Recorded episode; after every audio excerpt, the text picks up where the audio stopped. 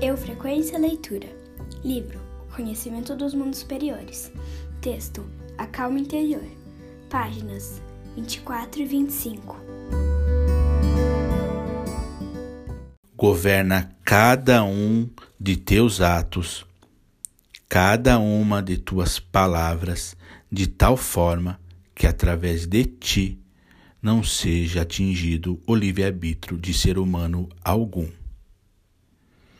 Quem compreendeu que um verdadeiro mestre da vida espiritual é totalmente compenetrado por essa maneira de pensar, pode também saber que nada perderá de sua independência ao seguir as regras práticas que lhes são recomendadas. Uma das primeiras dentre essas regras pode ser revestida das seguintes palavras da nossa linguagem. Abre aspas. Reserva-te momentos de calma interior e aprende, em tais momentos, a discernir o essencial do não essencial.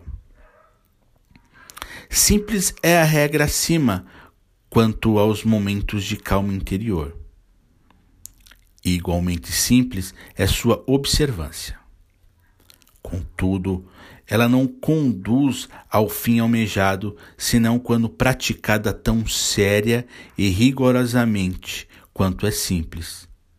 Sem rodeios deve, pois, ser exposta aqui como essa regra deve ser observada.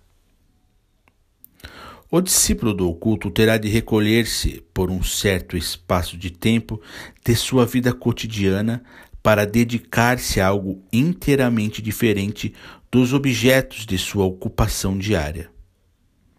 E também a natureza de sua ocupação terá de ser totalmente diferente daquela com que ele preenche o resto do dia.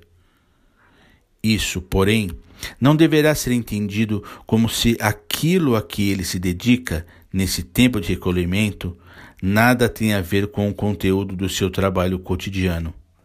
Pelo contrário, a pessoa que procura corretamente tais momentos de recolhimento logo perceberá que justamente através deles obterá toda a força para a sua tarefa diária.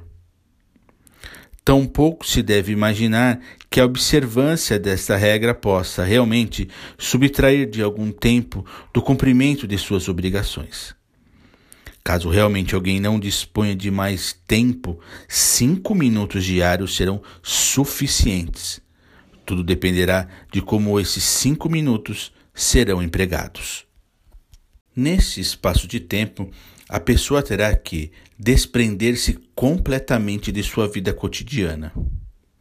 Sua vida dos pensamentos, dos sentimentos, deverá então receber matizes diferentes dos costumeiros.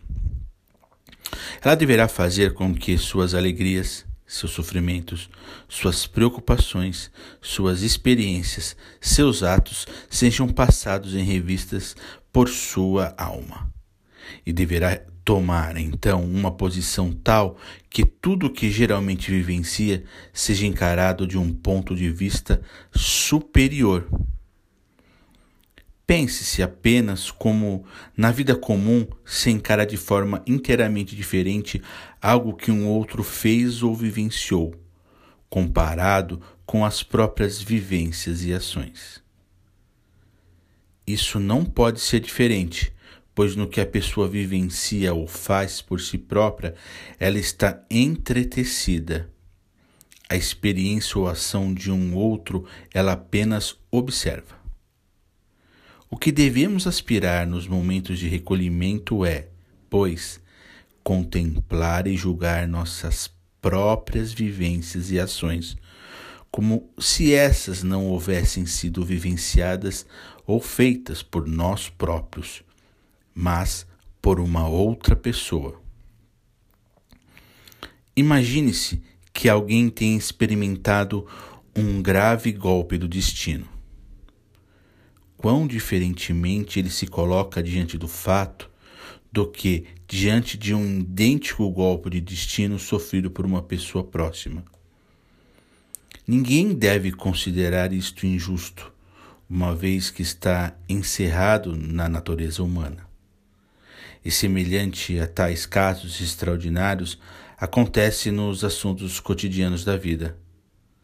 O discípulo terá de buscar a força para, em certos momentos, considerar-se a si próprio como um estranho.